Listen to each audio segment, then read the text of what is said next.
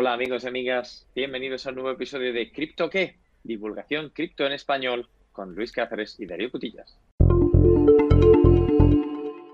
Hola Darío, ¿qué tal? Muy buenas, ¿cómo estás? Muy buenas Luis, muy bien. ¿Cómo estás tú?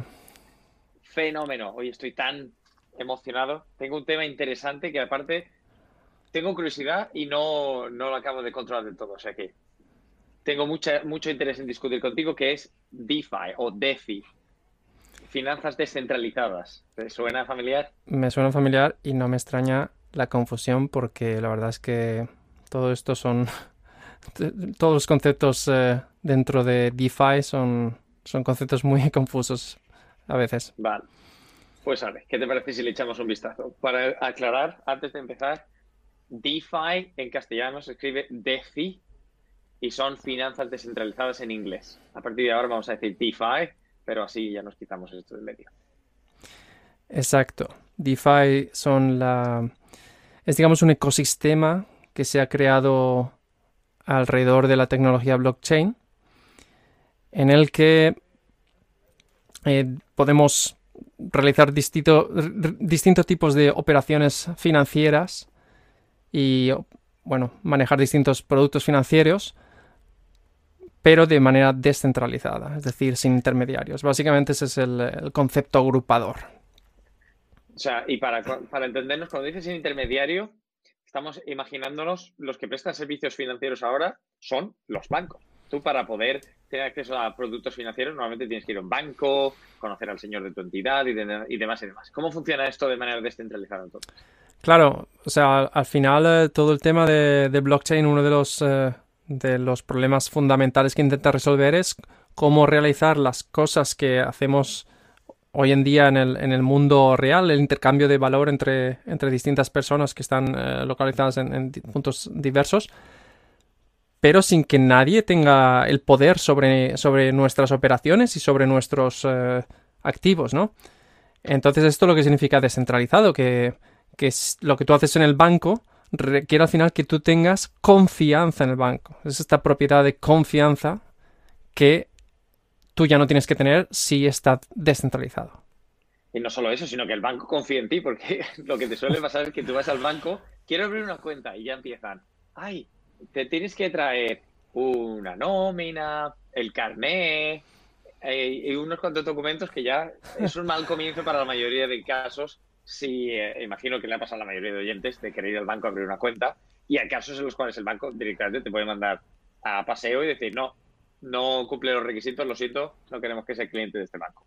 Curiosamente te puedo comentar que justo hoy he abierto una cuenta en un banco de otro país porque he cambiado de trabajo hace poco, como bien sabes, y, bueno, la cantidad de información que me han pedido para asegurarse de que, de que no voy a lavar dinero, en plan, eh, cuántos ingresos tengo, en dónde voy a hacer eh, transferencias, a qué países, en qué países eh, tengo que pagar impuestos, hasta el nombre de mi pareja y su número fiscal. O sea, desde mi punto de vista es un poquito demasiado. Pero bueno, Así son las cosas. DeFi al rescate. DeFi al rescate. ¿Cómo funciona? O sea, el concepto, más o menos en el aire, hay una solución que la cadena de bloques o blockchain nos permite para acceder a productos financieros y operaciones bancarias hmm. sin necesidad de intermediarios, sin necesidad de banco. Vale. Hasta ahí llegamos. ¿Cómo? Vale. Bueno, en primer lugar, deberíamos distinguir distintos tipos de, de productos que encontramos dentro de este ecosistema DeFi, ¿no?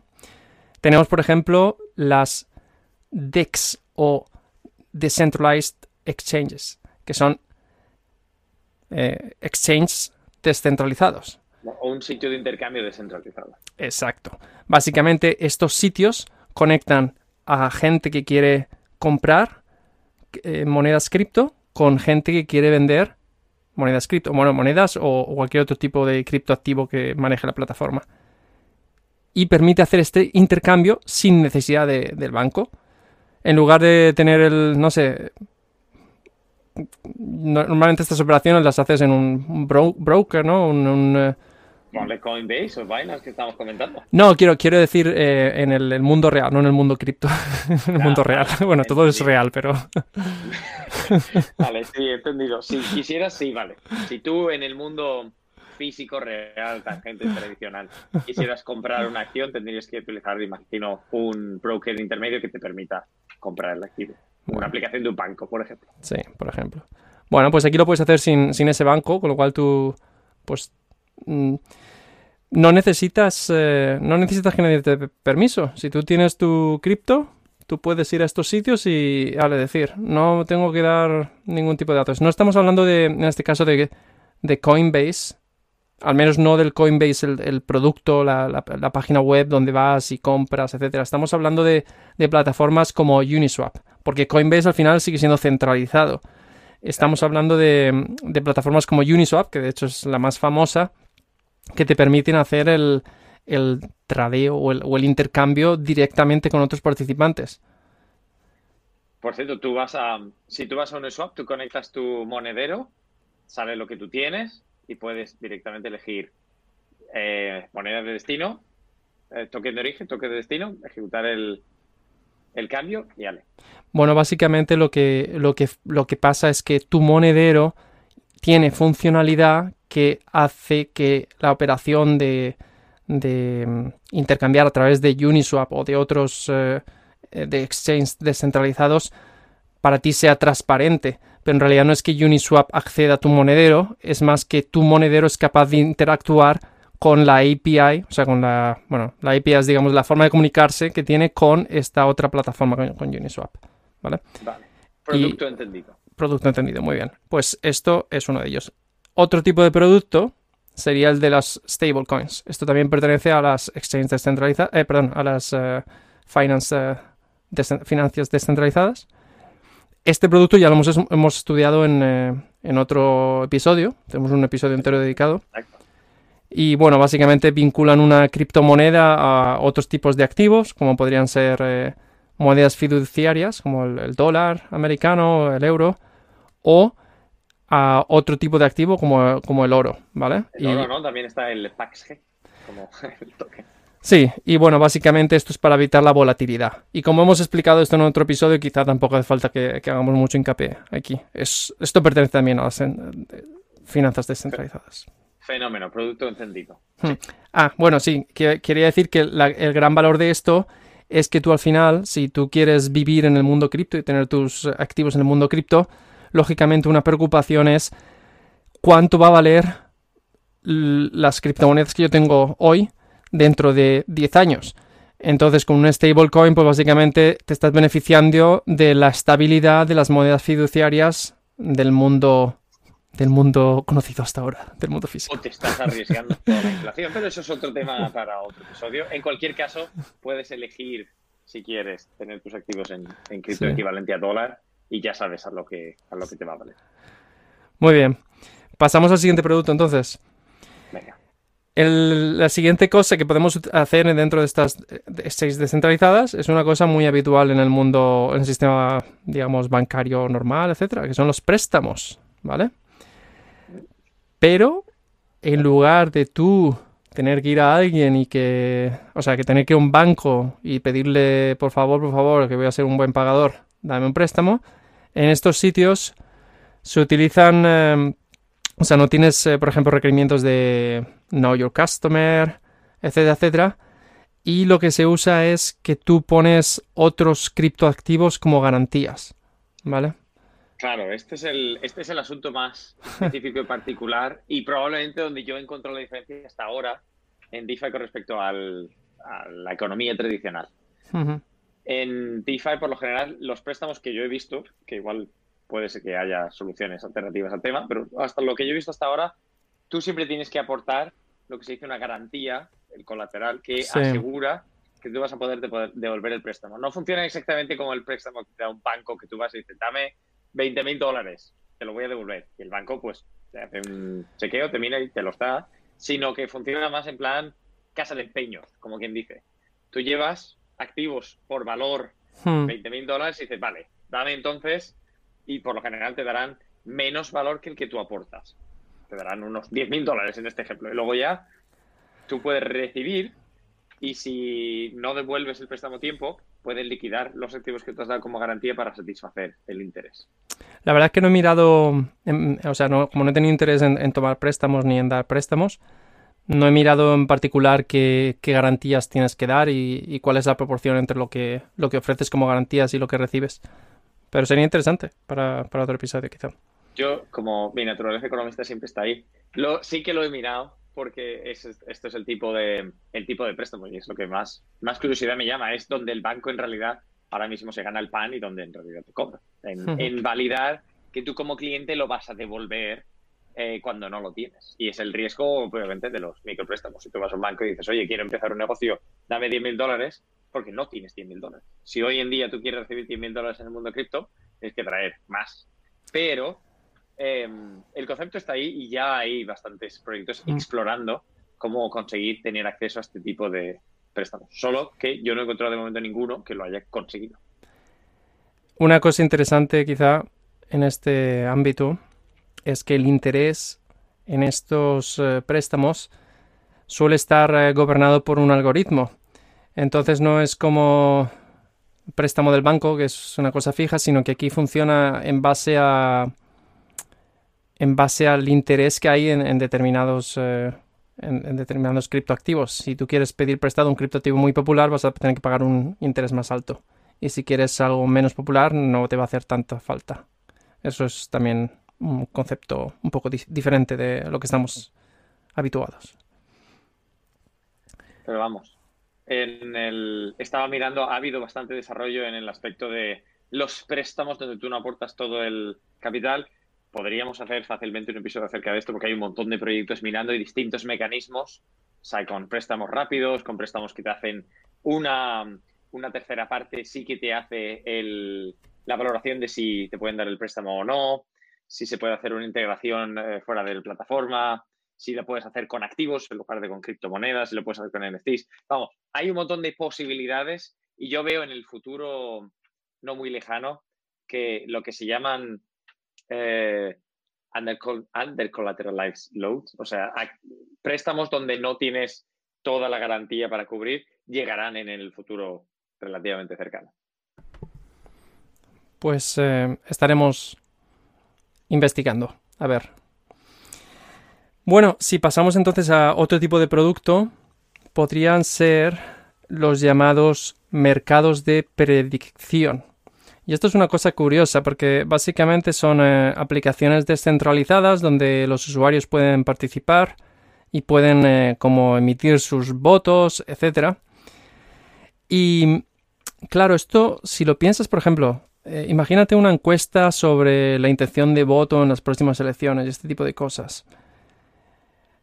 Normalmente es difícil confiar en agencias centralizadas porque no sabes si esas agencias centralizadas tienen interés en algún gobierno en particular porque les estén pagando, etcétera, etcétera, ¿no?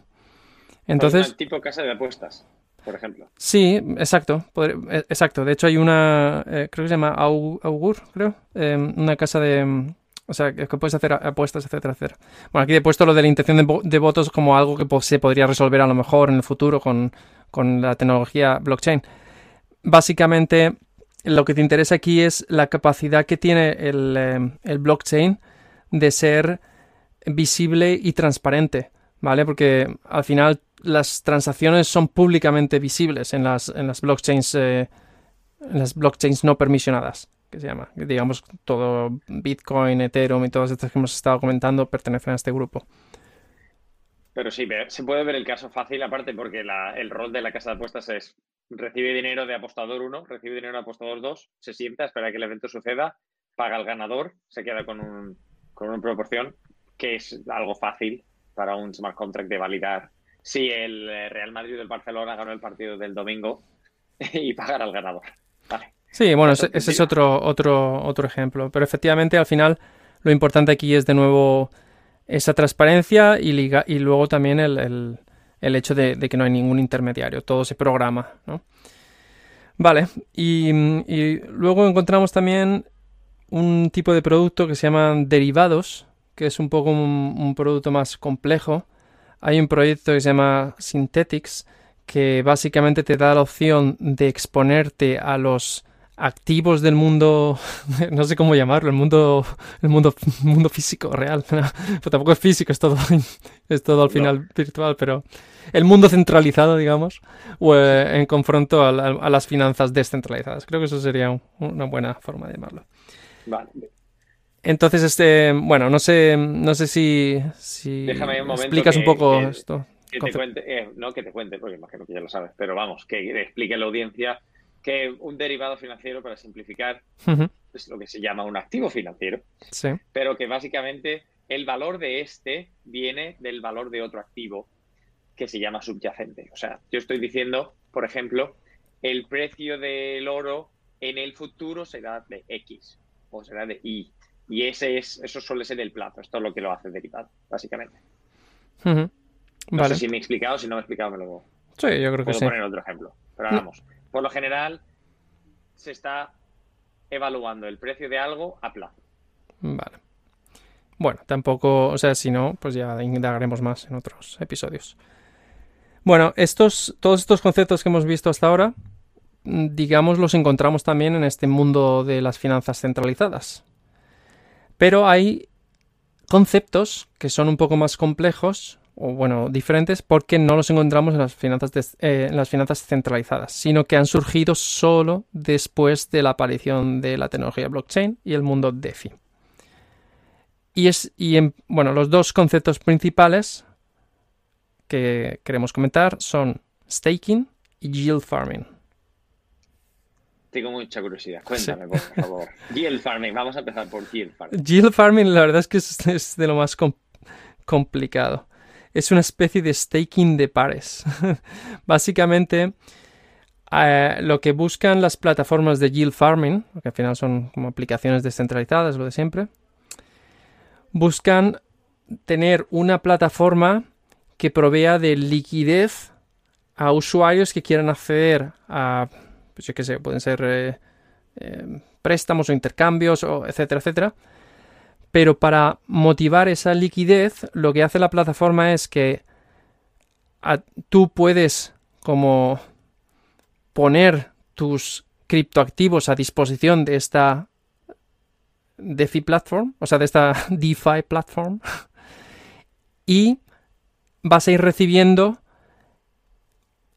unas em, vas a ir refiriendo unas eh, como unas eh, fees, unos eh, unos intereses por haber dejado eso ahí. Y cuanto más tiempo lo tengas, pues más vas a recibir.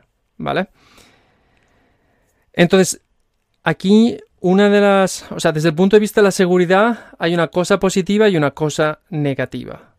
La cosa positiva es que nadie, o sea, mm, esto está programado, con lo cual nadie puede ir ahí y quitarte tus fondos. Tú lo has dejado ahí y eso hasta que no se produzcan las condiciones que están programadas no, sale de ahí.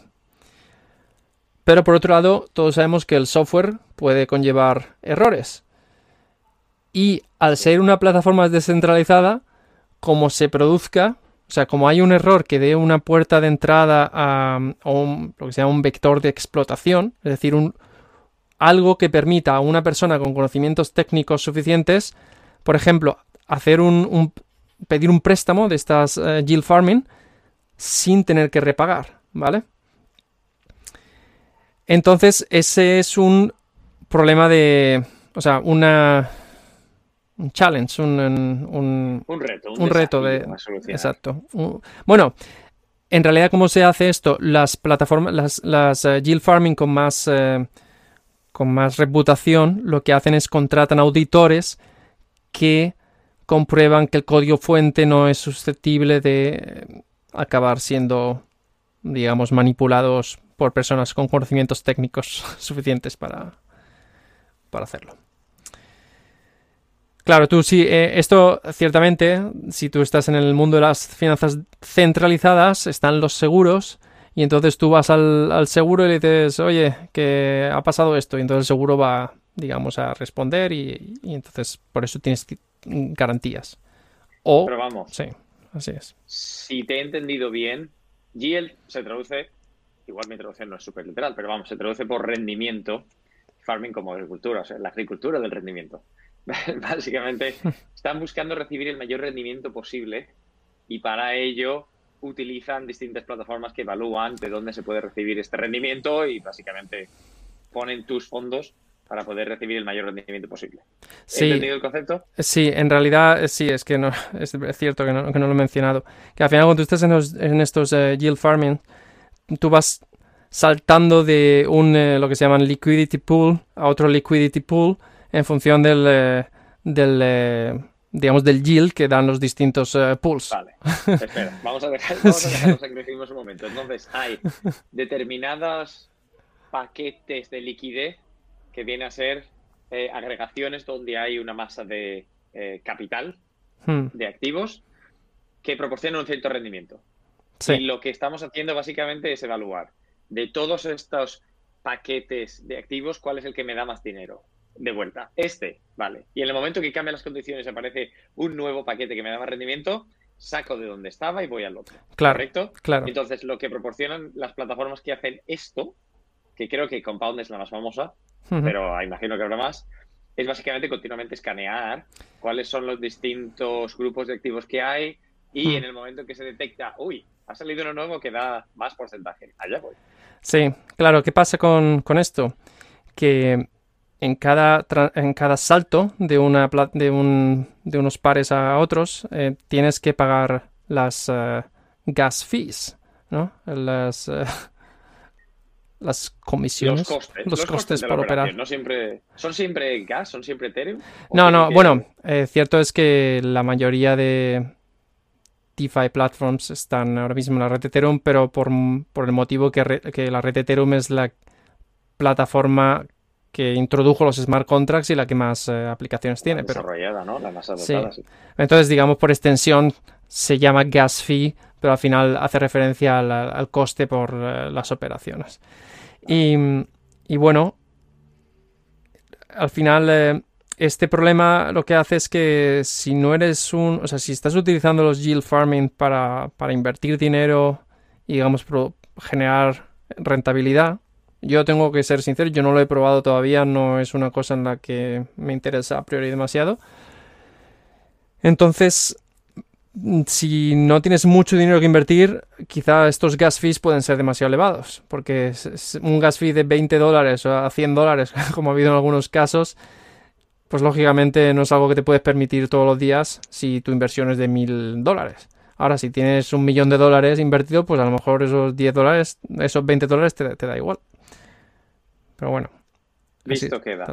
Y, aparte, había mirado un sitio web que tiene una apariencia bastante curiosa, curve.fi, en un eh, castellano idílico, curve.fi. Pero vamos, donde tú puedes hacer este tipo de operaciones, lo puedes observar, eh, puedes decidir dónde lo metes y demás. Si tienes curiosidad, querido oyente, por ahí puedes empezar. Además de que en YouTube hay un montón de tutoriales que hmm. te ayudan paso a paso en cada operación y esto siempre es más fácil hacerlo con la pantalla delante y con un tipo haciendo clics que tú puedes eh, seguir si no te quieres equivocar y quieres explorar el mundo. Sí, básicamente, si te interesa sacar rentabilidad de, digamos, fondos eh, cripto y no tienes pensado utilizar ese cripto para nada, pues eh, es una posibilidad. Simplemente hay que ser consciente que, que, es bastante complejo para el usuario normal o el usuario principiante. y... para no el principiante, querido, que tú de principiante tienes poco y esto no es... No, no, no, yo me considero principiante todavía, pero bueno. El, eh, y luego tienes, tienes este problema de la seguridad, que en el sentido si hay un bug o algo, pues eh, adiós. Pero bueno, lo mismo es, lo mismo ocurre si hay un bug en la, en el, en los nodos Ethereum y alguien sabe aprovecharlo, pero vamos, supone que es más complicado. Y nada, tiene un riesgo, eh, como todo. Así que no pain, no gain. Bueno, me habías comentado antes, o igual me lo he inventado, pero creo que me lo has comentado, staking. Staking, staking. Este está bien porque este es más fácil de entender que el otro. Así que ah, ya. Muy bien, pues igual, igual deberíamos haber empezado por este lugar o por el otro. No, mejor, mejor hacer ahí el, eh, el golpe duro de una. Bien, el staking en realidad es un concepto que se deriva del eh, protocolo de consenso Proof of Stake que distintos blockchains implementan como puede ser EOS o como puede ser Cardano o muchos, muchos otros. ¿Cómo será Ethereum? Eh, se supone cómo será Ethereum 2.0, quizá el año que viene, quién sabe. Bueno, ¿en qué consiste? En estos blockchains, los nodos no tienen que competir utilizando electricidad, sino que compiten. O sea, al final el, tema del por qué el proof of work pues tenía que ver con, cómo asegurarte que los nodos están validando bien las, las, eh, operaciones correctamente, etcétera, etcétera.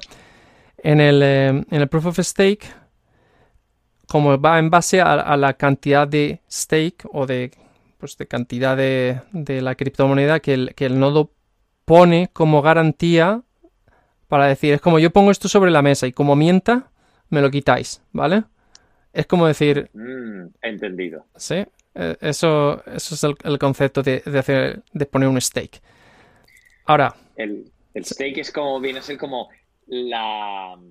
Lo que, lo que tú pones que importa. Es como decir, eh, pongo el dinero sobre la mesa. Exacto, aquí lo pongo, pas. Esto, 200 euros. 200 dólares, lo que sea. Lo que tú vayas a poner, pero vamos, Exacto. es la prueba. si miento, aquí está. Si miento, me quitáis esto, ¿no? Pues una cosa así. Vale. Entonces, ¿cómo entran los usuarios que no son nodos validadores en este proceso? Bueno, los proof of stake normalmente, muchos, muchos de ellos eh, implementan lo que se llama el delegated proof of stake, que permite a los participantes de la red delegar votos en determinados nodos. Por ejemplo, en EOS había 21 eh, nodos, ¿no? Sí, sí, me acuerdo. Bueno, pues así un usuario puede stackear en el sentido de decir, puede decir yo apoyo este, este nodo. Y, pero bueno, tú vas con el riesgo, es como, como si yo soy tu avalista, eh, ¿cómo se dice? El, aval, ¿vale? yo, te digo, yo quiero que Luis sea mi validador, sea el validador, y, pongo estos 200 dólares por Luis, y si miente, me los quitáis también, ¿no? Pues... Bueno, pero aquí lo que cuenta no es que mientas, sino que tú, por lo que has hecho, te lleves una recompensa, ¿no? vale, entonces, claro, ¿qué, qué, por qué, qué beneficio tengo yo? Yo tengo un beneficio de que el, em, las, digamos, las eh, transacciones tienen un coste, etcétera, etcétera. Una parte de ese, de ese coste que tienen las operaciones se deriva para em, dar un beneficio a los que están poniendo stake, ¿vale? Entonces eh, hay una especie de reward para los usuarios de recompensa para los usuarios que hayan locked, que hayan bloqueado su cripto capital para mm, ponerlos en un, eh, en un stake eh, pool, digamos, ¿vale? Es, mm, Hay que decir que como tú como persona individual a lo mejor no puedes participar en, ciertos eh, blockchains porque no tienen suficientes eh, stake, pero se crean como pools de pues, aplicaciones descentralizadas. Sí, agregaciones. Y todo esto, claro, se puede programar descentralizado. O sea, no hay una persona que controla. es el... No, pero ¿para qué? O sea, yo en lugar de esto es como decir, con mis, eh, vamos a decir que tengo, con mis 20 tokens voy a intentar validar y obtener recompensa. Pues no, porque no tengo suficientes. Pero si nos juntamos todos Exacto. y lo ponemos en un en un pool, en una agregación, tendremos muchas más opciones y así nos llevamos toda la recompensa. Es o juntamos todos y nos llevamos el 6%, si esa es la recompensa, que he dicho un número aleatorio, o no nos juntamos y nos, eh, nos hmm. llevamos el aire, el aire y el viento. Esto es interesante porque el, eh, el, interés normalmente suele ser bastante alto en comparación con los productos financieros del mundo centralizado. Mm, es en torno al 8, del 8% al, al 18%, cosas así, dependiendo de si estás haciendo staking, yield farming o qué, pero claro, tienes un riesgo también. Y aquí no está el fondo de garantías ni nada para salvarte el culo si, si, si algo mal. No solo eso, sino que además tú estás ligado al valor del token que estás, sí, sí. estás manteniendo. O sea, si tú por mucho que tenga el 18%, si el token se hunde, pues te lo comes. Si el token pierde el 50% de su valor, hmm. vas a tener la recompensa del 50% por lo que hayas stakeado, o, o, sea, del 18%, pero vas a perder el valor ahí. Y ahí es donde se nos va a ir el tema. Vale, producto entendido. Correcto, correcto. Muy bien. Pues eh, ya nos queda solo un concepto más que comentar del mundo DeFi, que sería el concepto de DAO. No sé si has oído esto. Mm, eh, Tenía curiosidad y te lo iba a preguntar. DAO. Sí, pues bueno, DAO es una Decentralized Autonomous Organization y básicamente es una... Es como si fuese una empresa, pero que no tiene, digamos, un, eh, un equipo de ejecutivos detrás de ella. Es como una empresa que funciona por sí sola, ¿vale? Entre comillas. y ahora, ahora hablamos de las comillas. No, está bien que lo expliques porque que digas que es una organización autónoma descentralizada, básicamente me quedo exactamente igual que lo habías dicho antes. ¿Cómo va, cómo funciona esto? Vale. Te voy a poner un ejemplo, porque además es un proyecto real. Existe, bueno, real, no sé cuán avanzado está, pero hay una serie de personas desarrollando una cosa que se llama Da Uber, que es el Decentralized Autonomous Uber. ¿vale? Que te podrías imaginar, es como si, si tienes una plataforma como Uber, pero descentralizada, ¿vale? ¿Qué significa descentralizada? No hay gente en la... no hay directiva. Lo que hay, o sea, eh, si, si, un, si un DAO está bien montado, eh, básicamente los stakeholders del DAO tienen capacidad de influir, de influir en las decisiones que se toman en el DAO de una manera directa. ¿Vale? ¿Cómo? Esa es la, pregunta. Vamos al ejemplo otra vez del, del Uber. Imagínate que tienes una. Pues una. Pues todo este sistema de que puedes conectar a gente que quiere coches con gente que, que va a hacer esos rides, etcétera, etcétera. Y pues vas añadiendo funcionalidad. ¿Vale? Bueno, ¿quién añade la funcionalidad? Sí, lógicamente los developers son claves en estas organizaciones porque alguien tiene que escribir el código que se va a poner en estos eh, smart contracts que van a estar ejecutándose en un blockchain. Pero, ¿qué pasa? Que yo a lo mejor puedo proponer un cambio, es decir, imagínate, yo pago a un developer, me hace mi cambio, o yo si soy developer puedo hacer mi cambio, y lo someto a votación. Y digamos, hay como si los stakeholders están convencidos de que es una cosa favorable para ellos, se introduce el cambio. ¿Vale? Yo me lo imagino un poco como que se hace eso, yo hago una modificación, lo subo al, repositorio de código, no, entiendo que no todo el mundo sabe lo que, es, lo que es esto, pero bueno, subo mi parte de código con las modificaciones y, se vota. pues se vota. Y, si se aprueba, pues adelante, y si no, pues... O sea que esto es, digamos, yo creo no una empresa, sino yo creo algo que puede ser sostenible de por sí, donde van a venir participantes a interactuar con él o con este, con este organismo, y luego si quiero hacer cambios, los tengo que proponer y la gente los vota. Algo así. Sí, luego, claro, cada, cada DAO puede ser diferente su sistema de gobernanza. Entonces, pero bueno, si un DAO está bien montado, por cierto, el, ejemplo de DAO lo, he falseado un poco porque la gracia está en si en este Uber tú tendrías eh, coches autónomos. Entonces ahí es donde se completa, digamos, el, círculo. Tú como usuario em, pides un coche, el coche viene solo, entonces todo lo puedes automatizar. Y luego la plataforma en sí puede asignar como partidas de, de las ganancias para determinadas cosas, como pueden ser, por ejemplo, eh, poner un, yo que sé, hacer una limpieza al vehículo, etcétera, etcétera. Claro, hay interacción con el mundo real y ahí no se sabe muy bien cómo todo esto va a funcionar eh, en, la práctica, pero son conceptos que se están experimentando. Vale, te sigo, te sigo. Aparte, me imagino que puede haber muchos casos, como por ejemplo, tú puedes hacer un, intercambio DAO, imagino, e incentivar a los que participan de una... Vale, hay muchas potenciales aplicaciones de esto, en el fondo simplemente lo que estás removiendo, estás eliminando de la ecuación es el componente humano y la forma de hacerlo. Ahora ya, montar uno que sea que tenga éxito, que no se pueda hackear, porque imagino que al no haber organización detrás, si hay un hack te lo comes con patatas y el DAO se va a tomar por saco. Así es, y esto curioso, porque hay una cosa que se llama DAO, de, o sea, el DAO, que no es un DAO, es, es esto es una, o sea, esto es una, una organización real que se creó eh, y que es, fue la que, o sea, debido a lo que se produjo en esto, que no vamos a entrar en detalles, derivó en, eh, en el fork de Ethereum Classic y Ethereum. ¿Vale? Así que, bueno, básicamente fue una organización que se creó para, digamos, votar en, proyectos eh, cripto y que luego se iba a eh, redistribuir la riqueza, la riqueza, digamos lo que se generase entre los stakeholders, pero al final hubo una cosa mal programada en este DDAO Smart Contracts. El componente humano, sí. Sí, y alguien se aprovechó de esta vulnerabilidad y empezó a desviar fondos para su propio sitio. Así que es lo de siempre.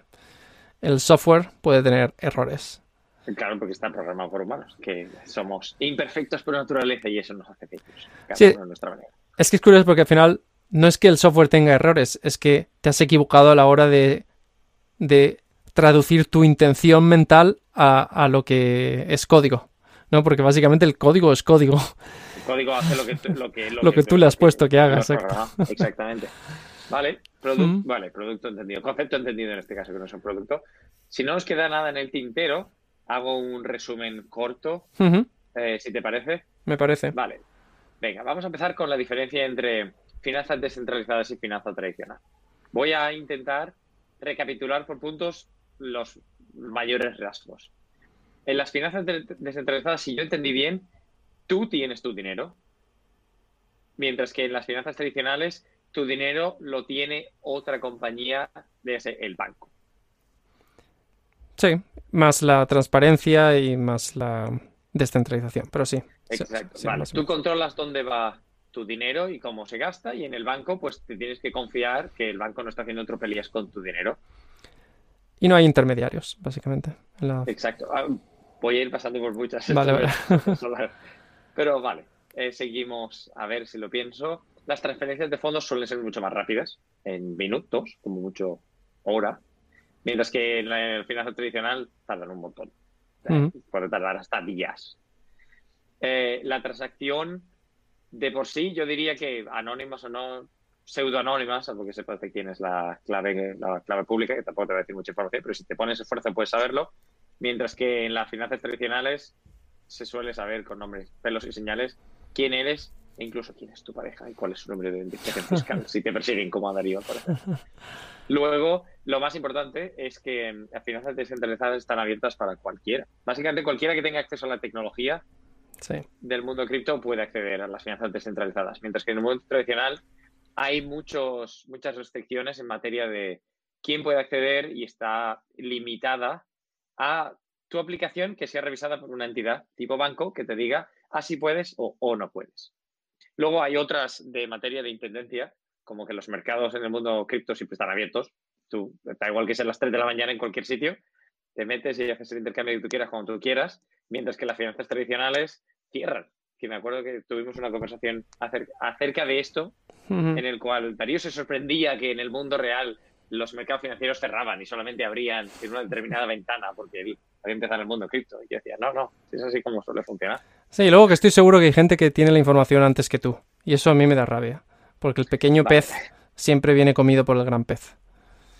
Eso es otro tema. Vale, ese es el, el resumen. Y luego en materia de productos hemos cubierto, pero esto ya no lo vamos a cubrir. Los intercambios descentralizados, las monedas estables, las, los préstamos, los, el equivalente a casa de apuestas, que creo que has dicho que eran mercados de predicción. Eh, la agricultura del rendimiento o yield farming, staking y el DAO, las organizaciones autónomas descentralizadas. Vale, ha sido un capítulo bastante completo, ¿no? Hemos cubierto un montón de cosas. Sí, sí. Pues espero que haya sido de utilidad para nuestros oyentes. Ha sido interesante y de hecho me voy a quedar, me quedo con un tema para tratar en episodios futuros que es tratar el estado de los préstamos en el mundo cripto. Porque a medida que lo íbamos comentando me ha traído curiosidad, he mirado un poquito y hay, hay literatura. Otra, un último aspecto va, y ya cerramos, que no solemos comentar cuál es el volumen de operaciones total. Ahora mismo en las finanzas descentralizadas hay 96 billones de dólares y se puede decir que la plataforma dominante es AAVE, por decirlo en, castellano correcto, con un 15,5% de todas las operaciones. Eh, todas estas cifras se pueden mirar en la página defipulse.com, en la cual se puede ver cuáles son las plataformas más populares, pero vamos, AAVE, Maker, InstaDApp y Compound suelen ser las, generalmente referidas no solo por lo que son hoy en día, sino también por lo que significaron en su momento cuando salieron. Compound fue, al parecer, una revolución en el verano del 2020 y es algo interesante de ver. Vale, ¿nos hemos dejado algo en el tintero, Darío? No, yo creo que está, está todo claro y ya nos llevamos esos temas para, la siguiente, para las siguientes ocasiones. Fenomenal, pues muchas gracias por haber trabajado en estos conceptos y habernoslo explicado. Yo creo que lo tengo todo mucho más claro. Y querido oyente, si tienes alguna duda, por favor, mándanosla en la descripción del episodio y del show puedes encontrar la información de contacto. Muchas gracias por estar con nosotros en un episodio más. Te dejamos con el anuncio. Un saludo. Hasta la próxima.